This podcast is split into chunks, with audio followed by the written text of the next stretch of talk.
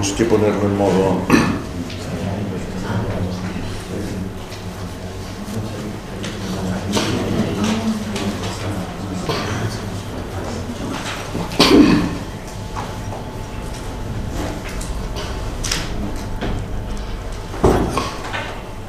Bueno, en primer lugar también me toca volver a agradecer la amabilidad enorme de este privilegio de, venir, de poder venir a Lange a explicar cosas. La primera vez que vine hace cinco años y también tuve que decir Shibuana a Julia cuando me dijo que me hacían embajador, yo sabía qué- qué tenía que hacer. Le dije Shibuana y estoy encantado de ser embajador y ahora somos tres, ya, con lo cual nos vamos a repartir la zona. Yo ya actúo en Cataluña, ya, miramos cómo lo hacemos. Con lo cual, Jesús y Sara encantado de compartir esta, esta embajada. También a, a Julia y, a- y al alcalde, a Juan, que habéis hecho una labor realmente espectacular. Ah, voy a explicar cosas de, de la fauna como herramienta de selección ambiental, pero estoy seguro que es, Alange es el único pueblo de España donde se hace seducción, o sea, es fácil hacer seducción con el lince, con la cigüeña, con la nutria. Con el vencemos es un poco más complicado, pero lo habéis conseguido. Con lo cual, creo que el- llegará un día en que en España o en, en todo el mundo también se medirá la calidad ambiental de los sitios o la, o la capacidad o la calidad o índices de, de civilización contando los vencejos o los aviones que hay per cápita en cada pueblo. Es muy importante. O sea, aparte de vencejos, me ha, maravillado ver la cantidad de aviones haciendo nidos en las, en las ventanas y en los balcones. Esto es muy importante. O sea, tenemos que medir la calidad ambiental y la capacidad de civilización con los vencejos per cápita si somos capaces de oír el ruiseñor desde la cama, cosas de estas así, en lugar de medir solamente lo que gastamos en energía y en agua y en no sé qué, también estas, estos indicadores ambientales, será muy importante. Hoy me toca explicar el que es la seducción ambiental. Algunos de aquí me han oído unas cuantas veces explicándolo. Y siempre pongo esta imagen. O sea, antes se ha dicho, a mí me tocó ser director, perdón, antes, antes he, he mandado ya, perdón, ¿eh? he mandado ya unas fotografías a, a Marc y a José diciéndoles que han sido muy citados como agradecimiento y también quiero reiterar el agradecimiento a Marc y José porque también han sido unos grandes culpables de que estemos aquí. Ah, y de la seducción ambiental. Bueno, a mí me tocó ser director del Parque Natural de los Aiguamollos, una zona húmeda, que como muchas zonas húmedas, acostaba en, en algún tiempo defenderlas porque la gente las aso- asociaba a lugares malsanos, con malaria, etcétera, etcétera. Y es verdad que cuando creamos el parque eh, se hizo una campaña muy fuerte que empezó el año ah, 76 culminamos el 83, ah, la gente venía al parque y no veía nada, tú te acordarás Enrique, también venías, que había pocos pájaros y la gente que venía con buena fe se iba defraudada. Entonces mm, hicimos una encuesta rápida y el 60% de la gente que venía a los Aiguamolls se iba cabreada, o sea, si algo, alguno de vosotros decía al grupo de amigos o familia, vamos a Aiguamolls de Lampordà, que lo han hecho un parque natural, y vais allí todo el día y no veíais ni un pájaro, 60% se iban cabreados. 20% y eran, decían, bueno, esto quizás sí, que algún día, no sé qué, y 20% eran como vosotros, naturalistas, que vosotros estáis aquí convencidos y decían, no, esto tiene un potencial y algún día será algo. Pero 60% es mayoría. Y pensamos que este 60%, con su opinión o con su voto, podían decantar en negativo políticas de conservación. Con lo cual empezamos a pensar cómo enredar, cómo, cómo hacer que, que este 60% empezase a pensar que, que la conservación valía la pena. Eh, lo- lo- luego lo iré explicando más, pero pongo siempre esta imagen. Hicimos en, en- en la zona de Cataluña, había desaparecido la nutria por caza, por con- contaminación, por, porque el medio había cambiado. Y tuvimos permiso de la Junta de Extremadura y vinimos a Extremadura a capturar 42 nutrias con todos permisos y parabienes. Entonces vinimos aquí a buscar nutrias y hay compañeros que, que nos decían que las teníamos que soltar de noche, con nocturnidad y alevosía. Y, y yo dije que no, teníamos que hacerlo cada una en un pueblo distinto de las cuencas de los ríos Muga y Fluvia y siempre convocando a los niños de las escuelas. A niños que les explicábamos esta nutria de dónde venía, la habían en una caja de madera, una nutria es un animal precioso, la habían por un agujero, ah, es un peluche, les explicábamos cómo habíamos venido a Extremadura, eh, que Extremadura está muy bien y es un lugar fantástico donde conserva bien la fauna, que lo tenían que hacer en su pueblo. Mirad qué cara que hacen estos niños y niñas de íntima satisfacción. El día que estos niños y niñas, cuando sean mayores y vayan a un psicoanalista a, preguntar el día que les empezó el rollo de la conservación, si el psicoanalista es bueno, llegará el día en que unos sonaos llegaron a su pueblo con, con una caja de madera con una nutria seguro. O sea, estos niños y niñas, fijaos que cada vez quedan tocados. Esto es la seducción ambiental. Ya digo, con nutria es fácil, pero conseguirlo con vencejos es, es admirable, con lo cual otra vez un, un, un agradecimiento enorme y una felicitación a lo que habéis hecho en Alange. Bueno, un, seductor ambiental enorme, sin decir esta, este concepto, fue Roger de la Fuente. O sea, hubo un momento, aquí, aquí creo que todos somos todavía víctimas de, Félix, España entera quedaba, quedaba en silencio cuando sonaba la música del hombre y la tierra. no es porque hubiese solamente dos cadenas, estábamos todos atentos. Yo creo que aunque hubiese habido como hoy no sé cuántos canales, la gente volvería a escuchar a Félix. Hizo muchísimo por las rapaces, por el lobo, por la nutria, por los vencejos, por todo. O sea, creo que le debemos un gran agradecimiento, hizo una labor eh, espectacular. Eh, el tema de la, de la seducción ambiental, sin querer, eh, lo, empecé con una, es cuando empecé a reflexionar el, concepto, con una cigüeña, o sea, había un típico pueblo de, Aragón cercano a Cataluña, al Balate de Cinca, donde había un nido de cigüeña en un campanario, uh, gran dilema, o sea, en una noche de tempestad, una gran piedra de la barandilla del campanario está a punto de caer, si suben a arreglar la barandilla, se, se van las cigüeñas, y se quedan sin nido, aquel, sin pollada aquel año, pero si no suben, cae la piedra y, rompe el techo de la iglesia. Subieron, hicieron la típica reunión del alcalde con el jefe de la, con el capitán de la Guardia Civil, con la maestra y con las fuerzas vivas del pueblo y deciden subir al campanario y retirar los cuatro huevos y ponerlos en una granja, en una incubadora de una granja de gallinas. Al cabo de los días, de los cuatro huevos nacen dos, dos cigüeñas, una se muere, eh, llaman, es provincia de Huesca, llaman a Zaragoza, y Matilde Cabrera, pues una amiga, pues sabía que a mí me gustaban las cigüeñas, me llama, yo le digo, cómprale, no sé, porque claro, el señor de la granja les dio maíz, las cigüeñas no comen maíz, por eso una se murió. Ah, yo le dije, compra estos potitos bledine para niño pequeño de, de pescado, de merluza con no sé qué, y nosotros salimos de Aiguamols con un, con un bote lleno de renacuajos y de, y de gambusias, llegamos a Zaragoza y la guita, guita tenía cuatro días y estaba a punto de morir, pero a la que ingirió el primer renacuajo fue increíble cómo se reavivó. Aquí estaba ya con casi 15 días. Le compré un plato en, en Estrasburgo con una cigüeña, porque claro, pensamos que esta pobre cigüeña no, no, no, nunca había visto a otra cigüeña, porque había nacido en su, hermano o hermana murió al cabo de pocos días y, bueno, pensé, esta, esta pobre desgraciada, eh, le compramos este plato pero no sirvió porque quedó imprintada totalmente de humano, ella pensaba que éramos sus padres. Entonces hacía cosas divertidas como esta, me iba siguiendo, se me posaba en el hombro o en la cabeza, a mí y a la gente que venía por allí, o sea, ya. Ah, ¿Sabéis? Muchos de aquí sabéis lo que cuesta a según qué grupos de escolares, sobre todo adolescentes, empezar a explicar cosas cuando no ven nada. Empiezan a charlar y es un desastre. Entonces, ah, imaginad un grupo de escolares que llega al centro de información del Parque de los Aeromobiles, se les posa una cigüeña en el mostrador y saluda a los niños uno por uno. Estos niños y niñas quedaban tan boquiabiertos que era facilísimo empezar a meterles mensajes de, educación ambiental. Esto es la seducción. Cuando quedan, seducidos, evidentemente era más fácil educarlos. Bueno, y encima, al final, rompió el imprinting. Al final era un macho, le pusimos como nombre Guita.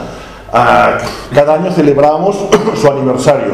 hay un TV3 en la televisión de Cataluña, hay una especie de programa infantil que se llama el Club Super 3, un, año vinieron los del Club Super 3 y vinieron 12.000 personas a Iguamols a celebrar el quinto aniversario de la cigüeñaguita. Hay cuentos infantiles. Toti Soler, el guitarrista, montó una canción para la cigüeñaguita. O sea, hay, muchos niños y niñas que van a Iguamols al, al, hogar, a la casa de la cigüeñaguita. Y era macho, sabéis que las cigüeñas es el macho que hace el nido, hacía nidos, se posaban cigüeñas hembras y las echaba picotazos, porque ella quería un humano. Cuando, cuando pasaba un humano cerca, lo toreaba para que subiesen al nido. Al final, una, una, hembra con anila suiza y con gran paciencia, como de, como de relojera suiza,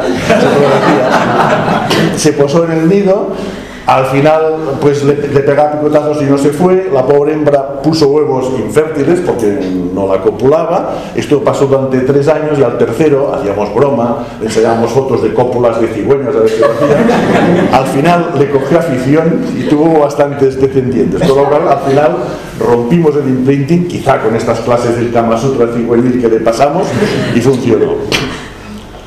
Y ahora en, la Lampurdá, donde no había cigüeñas ni una, hay 96 parejas este año en Aiguamolls y 35, 36 en el castillo de Perelada.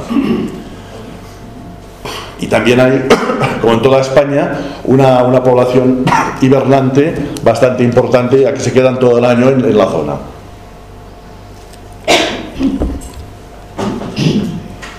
Y las continuamos usando como elemento de seducción ambiental. O sea, hicimos proyectos luego en la, Fundación Territorio y Paisaje, ah, haciendo núcleos de cigüeña en otros lugares de Cataluña y siempre la usábamos, y todavía ayer anillamos cigüeñas en el castillo de Perelada y a la gente del castillo, la Fundación del Castillo, invita cada año a 500 escolares para ver cómo se anillan y los niños que quieren o niñas pueden tocar la cigüeña. Os aseguro que el momento que tocan la cigüeña les cambia, les cambia la cara. O sea, estos niños y niñas también quedan tocados por la fauna. Estoy seguro que cualquier niño o niña, si lo ponemos en contacto con estas especies, queda seducido, queda tocado y, empieza a actuar el, el, virus benéfico de la conservación. Mira, estos niños que cara que hacen transportando cigüeñas. Bueno, y, la nutria fue el colofón Ah, vimos que la nutria había desaparecido de, de la decidimos, hicimos un proyecto de viabilidad. Evidentemente, donde teníamos que venir a buscar nutrias era Extremadura, el lugar de España donde, donde más había. Conseguimos permisos de la Junta y aquí vinimos. Entonces se transportaban hasta Barcelona, en el zoo de Barcelona tenían una cuarentena, les poníamos unos emisores, aparte de mirar si estaban bien de salud y estas cosas, y luego siempre las soltábamos a pesar de que sí que es verdad, quizás quedan menos estresadas soltándolas de noche, pero aunque tengan un poco más de estrés, que toda esta gente uh, las viese salir, eh, era, era un punto muy positivo, y sobre todo los escolares, aparte de la Guardia del Seprona, los agentes rurales,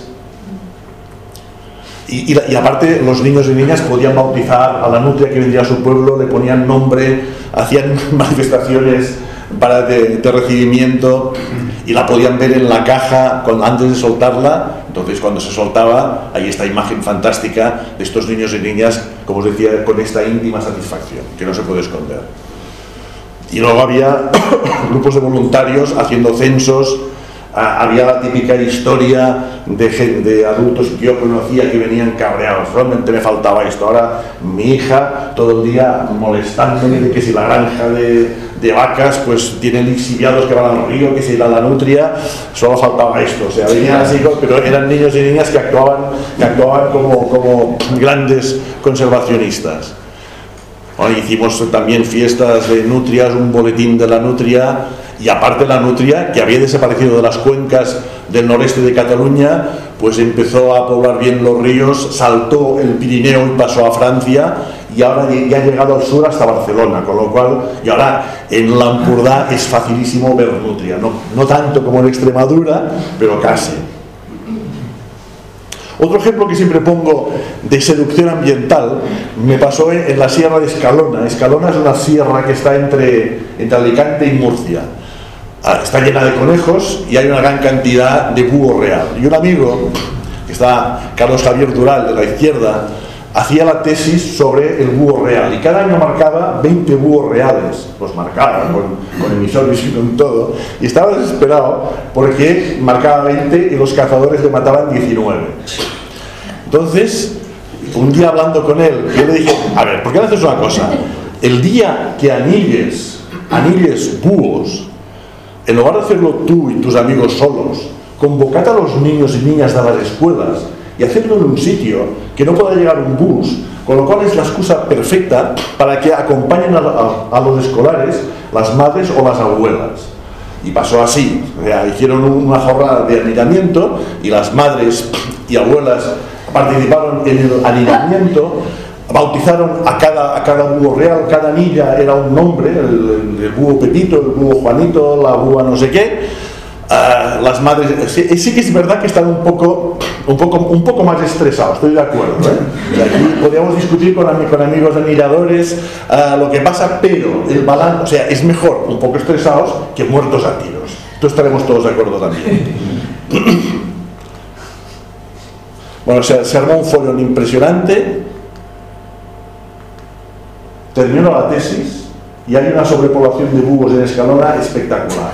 Con lo cual, a la que un cazador mató al búho Pepito, los hijos no hablaban con el padre, la señora no le hacía la cena al marido porque mató al búho Pepito, se montó un fueron espectacular. Bueno, y ahora vamos a pasar a ejemplos de otros sitios.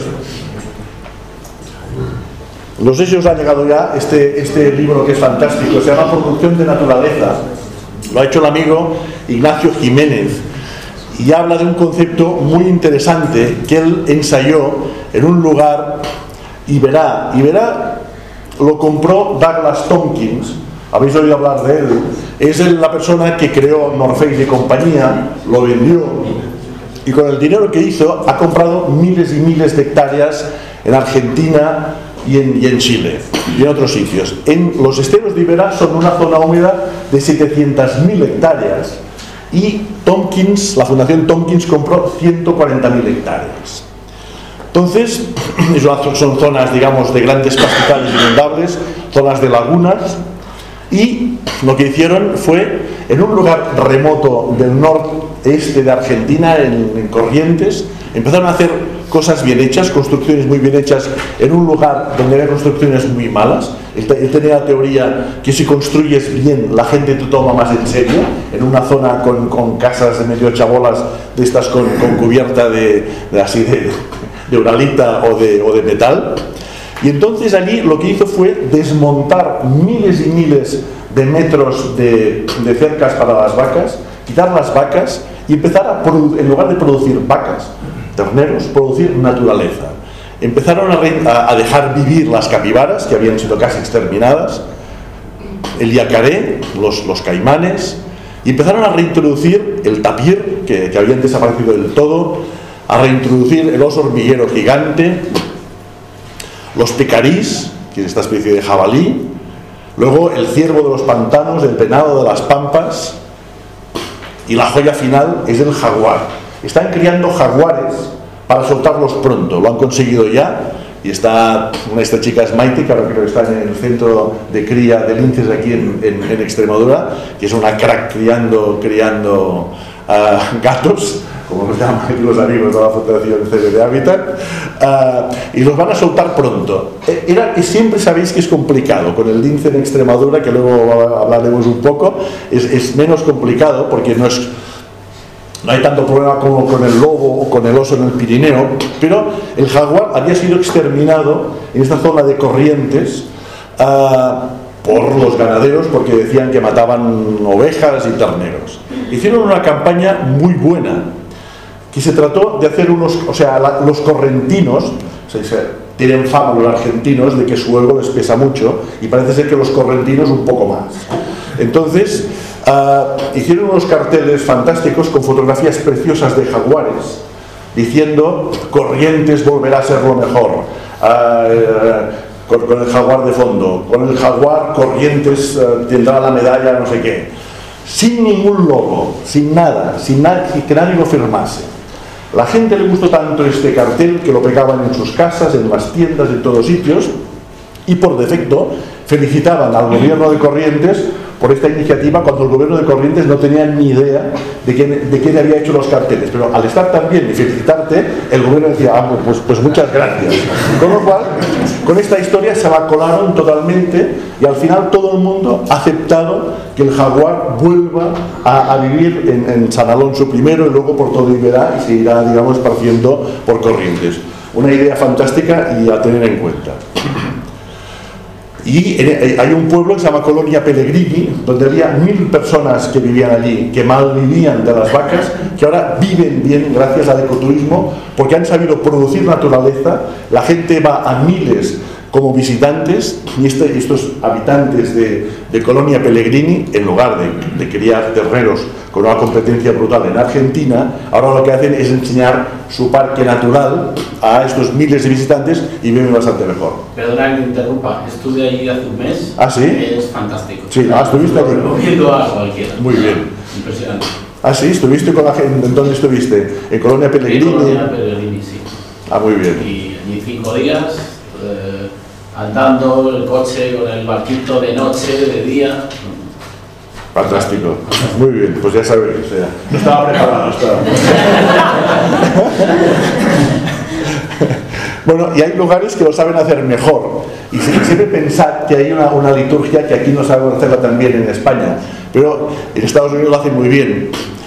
Nos tenemos que hacer la foto de la entrada de los sitios con, un lugar fotografiable. En cualquier parque natural eh, americano, eh, en Inglaterra bastante, en Francia también, en España no, eh, hay lugares. O sea, con lo cual tenéis que hacer la entrada del Lange con el lugar con vencejos, que la gente se pueda hacer la foto entrando en el con unas imágenes de vencejos. Esto es básico, el lugar de la foto. Y esto luego se va viralizando por el mundo. Es muy importante esta historia y en estos parques además como el secuoya, aparte de los secuoyas, eh, es esta magia de poder ver de cerca la gran fauna. Poder ver a un oso tranquilamente, un oso negro tranquilamente en la carretera, es una cosa que evidentemente no hay niño o niña o adulto que se resista a quedar seducido viendo un animal tan cerca. Esto en Estados Unidos lo hace muy bien. Hay lugares como en Merced, en California, donde al lado de la carretera puedes ver miles de ánsares nivales al lado mismo de la carretera, ver estos bandos es una cosa espectacular realmente y evidentemente disfrutas muchísimo. Voy a pasar a ejemplos primero de fuera que me han encantado. En, estos, en estos casos de producción de naturaleza, y yo creo que son ejemplos que en Alange, ya lo sabéis, aplicado, pero se pueden aplicar todavía más. Esto es un valle en, en Hokkaido, en el norte de Japón, donde consiguieron una cosa eh, fantástica, dos señoras mayores. Este valle está súper protegido por una razón, que hay este hotelito aquí a la derecha, que tiene un río delante, que es este, y medio del río hicieron esta isla artificial con un depósito. A estas señoras no sé cómo se les ocurrió, fue por casualidad parece, porque ponían ahí unos peces, pero hay, hay un búho muy muy raro, que es un búho pescador, se llama búho blackistoni, que doy fe que estuve el año 2009 en Siberia buscándolo y no lo vimos ni por casualidad. Y en cambio aquí es el único lugar del mundo donde si vas lo ves seguro. Y este hotelito de 10 habitaciones tienes que pedir habitación dos años antes como mínimo. Porque en este depósito las señoras al atardecer, cuando se, pone, cuando se pone el sol, van allí, rompen el hielo, ponen dentro dos truchas y al cabo de 10 minutos exactos llega el primer búho Blackistoni coge la trucha y se va. En las 10 habitaciones hay americanos, ingleses o nosotros haciendo fotos como locos y el búho al cabo de rato se va. Nosotros encantados de la vida, hemos hecho el bimbo que decimos nosotros y cuando estás cenando vienen los pescadores del pueblo y te dicen si queréis, para acabar de rematar, mañana os podemos acompañar a, a ver aves marinas. Y esto hace una cosa muy buena en este puerto, hacen el típico fileteado de, pescado y los residuos, en lugar de gastar dinero destruyéndolos, los, los, aprovechan, los congelan y tienen unas barcas con un sistema para ir echando esta porquería, que lo harían las barcas de pesca normales, pero en lugar de hacerlo con pescadores, lo hacen con ornitólogos. Y echando estas cosas te vienen las famosas águilas marinas, los pigarros de Estella, te vienen allá al lado mismo. Eso les va, les va echando, vienen la pila de gaviotas rarísimas. Los pigargos les echan comida y te hacen unas exhibiciones de pesca delante mismo. Gracias a, la pareja de búhos y a esta historia, este pueblo se ha convencido de, que la conservación es fantástica y hacen más dinero ahora con los turistas que van a ver, los ornitólogos, que van a ver las águilas y los búhos, que con la pesca casi casi. Otro ejemplo magnífico, de mayor escala, fue eh, en el sur de Japón, o resumo, en los años 60, la isla del sur de Japón, Ryukyu, que es más agrícola, con campos de arroz, se desarrollaba menos que la parte central y norte de Japón. Y llamaron a una, como se hace en estos casos, una comisión interdisciplinar de expertos para ver cómo podían hacer que la zona sur de campos de arroz se desarrollase. Fue una comisión de expertos de, de Tokio y compañía. Vieron que no había ningún castillo de samuráis por allí para hacerlo visitable, que no había nacido allí ningún Dalí, ningún Picasso para hacer un museo Dalí, un museo Picasso, y ahora que faremos, no sé qué haremos.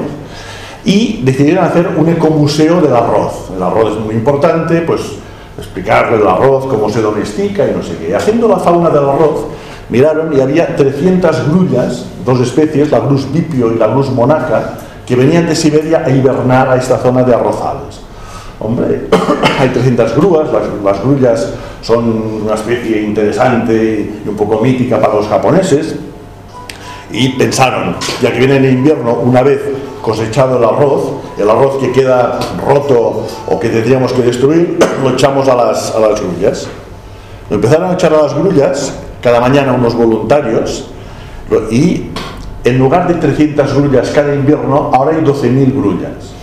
Las grullas son casi tan bonitas como las cigüeñas, pero tiene una ventaja y es que cuando vuelan haces este característico trompeteo. Lo hicieron muy bien. El pueblo está en medio y echan arroz en unos campos aquí por la mañana y aquí por la tarde. Con lo cual tienen 12.000 grullas cada día moviéndose por allí. Han hecho lugares de fotos de la salida, de la puesta de sol con las, con las grullas, de, la, de no sé qué. Y sobre todo lo han declarado paisaje sonoro del Japón. Y en este, a este paisaje sonoro van cada año dos millones y pico de visitantes a oír el paisaje sonoro. Lo encontré maravilloso, las grullas encantadísimas de la vida, porque de 300 ha pasado a 12.000, están súper protegidas y se pueden hacer unas fotos fantásticas.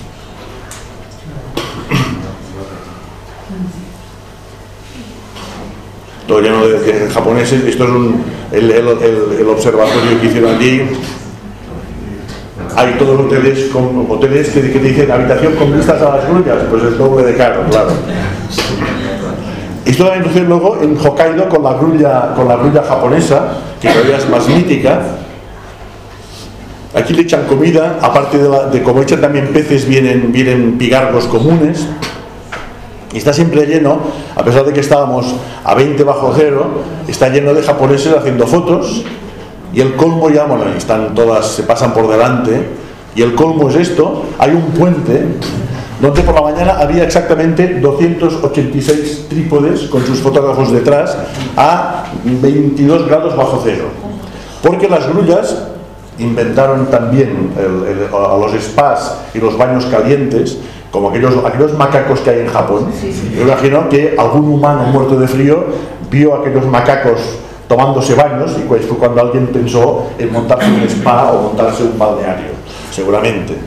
Entonces, aquí hay un lugar que hay una surgencia de aguas calientes y las grullas han aprendido que en lugar de pasar frío pueden dormir con los pies calientes y cada, cada noche van a dormir aquí y cada día por la mañana, 200 y pico de fotógrafos, hacemos la misma fotografía de estas grullas con los pies calientes dentro del bidet. Esto todo lo hicieron también en lugares de, India, donde van a hibernar las grullas damiselas, y aquí empezó con una familia que decían que sus antepasados se habían convertido en grullas y les daban comida, y haciendo el tonto, vino primero 10 familiares grullas, y luego ya tienen 7.000 grullas, y como no saben cuál es su familiar, les tienen que dar comida a todas. Entonces les pone esta comida y entran en medio del pueblo, van estas 7.000 grullas alimentarse. No sé si es que, se podían apagar las luces de delante, que se veía un poco mejor. Ah, fantástico. Aquí en mitad del pueblo están las 7.000 grullas damiselas comiendo. Y evidentemente ahora la gente va a ver el Taj Mahal y por la tarde se van a ver las grullas.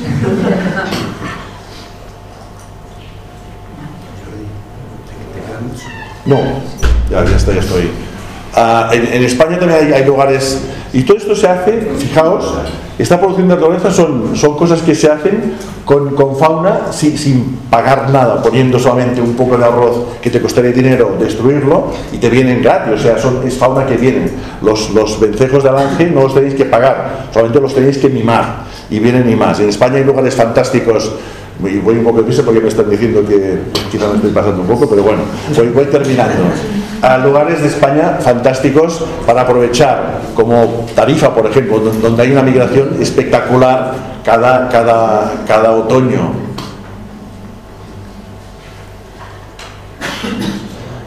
Una especie interesantísima que también está dando mucho es el ibis eremita, que se ha conseguido reintroducir en el sur de España, en Cádiz, esto es la Torre de Castilnovo, y pensad que Extremadura tiene lugares fantásticos. Ya me imagino el castillo de Alange con Ibis Eremita criando, que puede ser también un lugar maravilloso. Y están criando al lado de la carretera en Vejer de la Frontera. Había comentado con mi amigo Pepe Antolín, que no está por aquí, pero como es un experto haciendo cajas, tenemos que montar cajas nido para Ibis Eremitas también. Eh, es una especie, bueno, eh, alguien dice que es un poco fea, pero yo creo que es tan feita que internet. O sea, también, tienes tu, su poder de seducción ambiental. El Extremadura está haciendo cosas maravillosas. Conocéis estas experiencias de los hikes fotográficos, donde vienen cada año mucha gente a hacer fotografía, en este caso de grullas en las dehesas y a través de, estar allí pasando frío, pero te vienen las grullas delante mismo. O sea, es un recurso increíble y gente que antes ahuyentaba las grullas, ahora ven que puede hacer también un negocio haciendo estos hikes para hacer fotos de las grullas. O en algunos lugares de la Sierra de San Pedro, donde hay estos observatorios, donde vienen las águilas, eh, eh, sí que eh, al principio también siempre todos dudábamos de qué hacer con esto, pero es, evidente que este águila come cada día y hay muchos lugares que gracias a esto la productividad de, los, las parejas es mayor y, también es verdad que hay lugares donde, donde van los fotógrafos, que los vecinos de los pueblos que antes quizá ahuyentaban a las águilas o las mataban, ahora ven que, que gracias a ellas pueden hacer negocio en sus bares o en sus restaurantes o en sus hoteles. Y, y se consiguen imágenes espectaculares de las águilas que comen cada día un plato caliente. Hay lugares también que hacen esto con los buitres, también en la Sierra de San Pedro, que, son, que aparte los buitres están encantados de poder estos comederos que se aprovechan para que la gente pueda, pueda hacer fotografías y es un recurso más que podemos sacar de esta producción de naturaleza.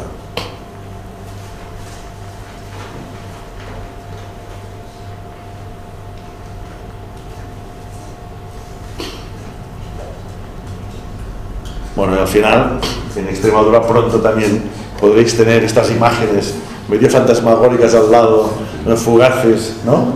Estas imágenes se las debo a mi buen amigo Fernando Silvestre, que está aquí, allí detrás, que son los responsables de que también el lince vuelva a, trastear por, por, por Extremadura y creo que será también un indicador fantástico en Extremadura el lince que nunca tenía que haber desaparecido, que creo que sí que desapareció, no sé, hay teorías de que no desapareció, pero igual sí, quedaban muy pocos, pero espero que pronto pueda ser una imagen normal poder ver esta, estos, estos gatos preciosos otra vez como indicador de que los extremeños y extremeñas están haciendo una labor fantástica de conservación. Creo que tenéis una, una región espectacular en Europa a nivel de biodiversidad y espero que se pueda mantener para siempre más. Entonces, bueno, ya solamente un concepto final del rewilding Europe, que es otra cosa que tenemos que ir pensando. Hay muchos lugares, estamos muy preocupados por abandonos rurales, en algunos lugares es, es impepinable que se van a, a, despoblar, e igual en estos grandes lugares tenemos que volver a, a que el, lugar de, de pastores que no habrá, quizá mejor que haya, pero si no hay, que sea la fauna la que, la que haga que estos ecosistemas funcionen naturalmente. Quizá esto en algún lugar de España podrá ser posible este, este rewilding de, la vuelta de especies de grandes herbívoros, que los hay como ciervos, pero quizá también el, taurus, que es el, el, uro, o caballos salvajes, y en este caso en algunas sierras extremeñas, quizá en grandes lugares podrán, podrán ser, digamos, podrán funcionar naturalmente y solamente con estas biocenosis, con estas comunidades de grandes herbívoros y grandes carnívoros. Y todo esto, evidentemente, para tener un planeta bonito, o sea, habéis conseguido que Alange sea bonito y vivo. Tenemos que conseguir que todo el planeta, aparte de bonito, también sea vivo, porque sería muy aburrido vivir en un planeta sin estas joyas está animales, o sea, sería tristísimo no poder oír los vencejos o, tener la esperanza de ver el lince o la foca a la larga, en la costa de la también. bueno, al final, con esta foca monje, siempre acabo mis charlas con, esta, con este texto que, que escribió Goethe hace 200 años y que es muy importante para animar a vuestros proyectos y que dice que hay una verdad elemental que concierne a todos los proyectos de iniciativa y cuya ignorancia hace fracasar infinidad de ideas y de planes espléndidos. Y es que en el momento en que te comprometes definitivamente en algo, entra en juego la providencia, providencia con P minúscula. ¿eh? Cualquier cosa que quieras o sueñes que puedas hacer, comiénzala. La determinación tiene genio, poder y magia. Si comenzáis una cosa, seguro que os funcionará. Muchas gracias y espero que el genio, el poder y la magia os acompañen para siempre.